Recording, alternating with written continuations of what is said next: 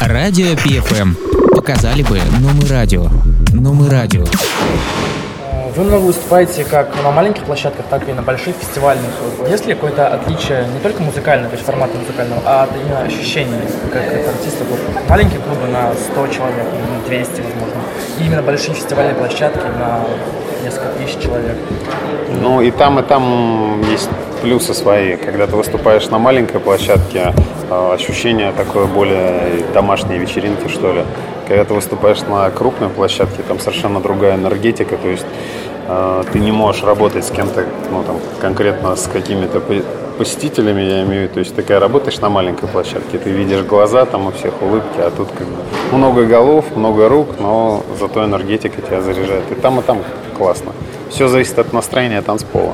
Потому что, вот как Астера рассказали, бывают и большие площадки, а руки вниз. А страх перед выступлением до сих пор есть или уже это прошло с опытом? До сих пор коленки трясутся. Ну, волнение некое есть, но там не до того, чтобы коленки трясутся. А в основном это в основном волнение в новых местах, причем в местах, которые аудитория которых как бы там старше 30, то есть гламурные, так сказать, клубы, там, где тусуются взрослые люди, вот эта вот вся аудитория.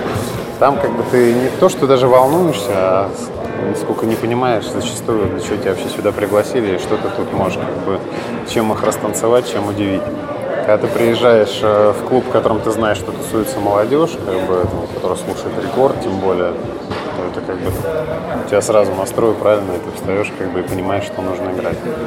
А возрастная категория, я много раз слышал, что за рубежом там более более взрослые Старше, люди, да. да. То есть это нормально считается, когда на танцполе, например, 40-летний парень танцует марш. Не, не, но вот это я ответил чисто про Россию, mm-hmm. только про Россию. Что касается Запада, там да, но там даже вот мы ездим на, там, на конференцию в Амстердам, там АДЕ, там посещаешь клубы, и ты видишь, что там основная тусовка это взрослые люди, но они зажигают как бы как, как наши там 19-летние там в каком не знаю, в Омске на рекорда. Это классно. Но там люди более раскованы, в принципе, они приходят на музыку. А у нас есть до сих пор остались еще клубы, и они, наверное, всегда будут существовать, где люди приходят показать себя, покрасоваться, как бы. И зачастую они просто стесняются раскрываться, раскрывать свои эмоции, то есть они стоят зажатые, и им вроде хочется руки поднять, но как бы они думают, это я подниму, там, я девушка в там красивом платье, на меня посмотрят, скажут, что ты делаешь. Ну, то есть, понимаешь, вот, вот это есть такая сложность. Хотя по глазам видно, что людям нравится, им хочется веселиться. А узнают вообще на улице? Бывает, бывает иногда. Ну, не особо, не скажу, что часто, но бывает даже.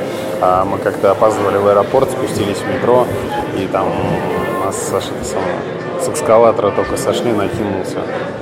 Там поклонник. Ну, не, бывает. Подходят девочки, бывает там в аэропорту. Не, бывает, бывает. Не особо часто. Для того, чтобы узнавали, надо больше, конечно, клипов.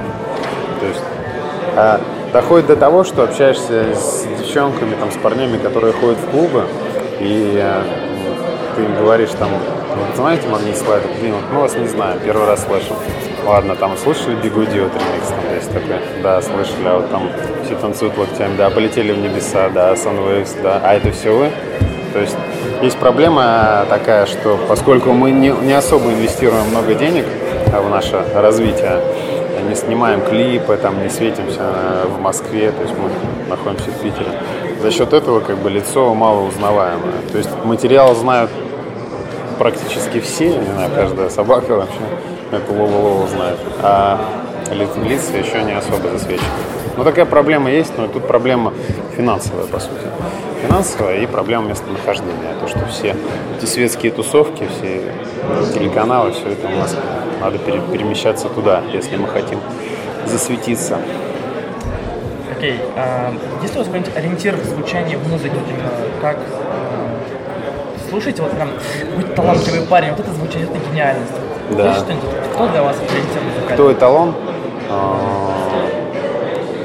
ну, в плане именно саунда нет эталона, то есть, точнее не то, что нет, их много, много западных музыкантов, которые нравятся, и они могут быть абсолютно разные, то есть там в последнее время, например, нравятся вообще две крайности. Там, как звучит Дипло, вообще его идеи, его саунд, да, его оригинальность. Это вроде как жесть, да. И при этом нам нравится там Кайга. Это, по сути, вообще чуть ли не лаунж, да, другая крайность. Но и там, и там интересный саунд, интересные решения, интересные мелодии.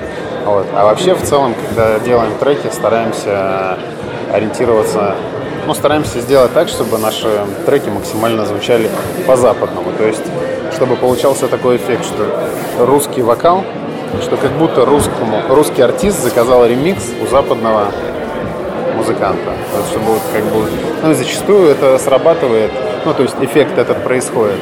А у нас э, нам говорят там а вы сделали все танцуют локтями, мы думали, это фермачи. То есть мы даже не подумали, что там это русские могли такое сделать. То есть ну, цель именно такая, как бы сделать зап прозападный такой саунд, максимально ориентированный как бы туда. Потому что в России, к сожалению, никто, ну, мало кто на эту тему запаривается. Если там зайдешь на сайт какой-то freshrecords.ru, то услышишь, что там все очень печально и непонятно вообще, какие там ориентиры у людей, какие цели. А у нас, к сожалению, происходит так, что делаешь ремикс на Санта-Лючию, например, и половина наших слушателей, они не понимают вообще, что это такое было. И как бы объяснить им, что это там ну, модный UK саунд сейчас, который там трендовый во всем мире и набирает обороты, ну, тяжело. То есть люди не следят за музыкальной модой, поэтому для них это как бы, что это за режет ухо. Ну и последний вопрос. Э, молодым музыкантам э, наверняка ведь много присылают всякие демо, оцени трек, вот это все в личку. Э, как вы отвечаете ли вы? Может быть, есть какой-то фаворит сильно слушайте, когда думаете, блин, талантливый парень? Да. Или... У нас э, три радиошоу различных. Угу. А, два из них еженедельных, еще одно практически каждый день выходит. И мы в каждом практически используем треки русских музыкантов. Если мы имеется возможность объявить трек, то мы объявляем его в эфире и делаем акцент на том, что это музыкант именно из России, и призываем присылать на наш ящик еще еще, еще новые треки. У вас то есть, почта есть? Да, то есть мы отслеживаем как бы, за... Где можно найти промо-почту? Потому что я, по-моему, искал, не смог найти. В группе ВКонтакте можно. Вот, поэтому мы как бы с удовольствием принимаем треки и радуемся вообще, когда российские музыканты что-то достойное творят.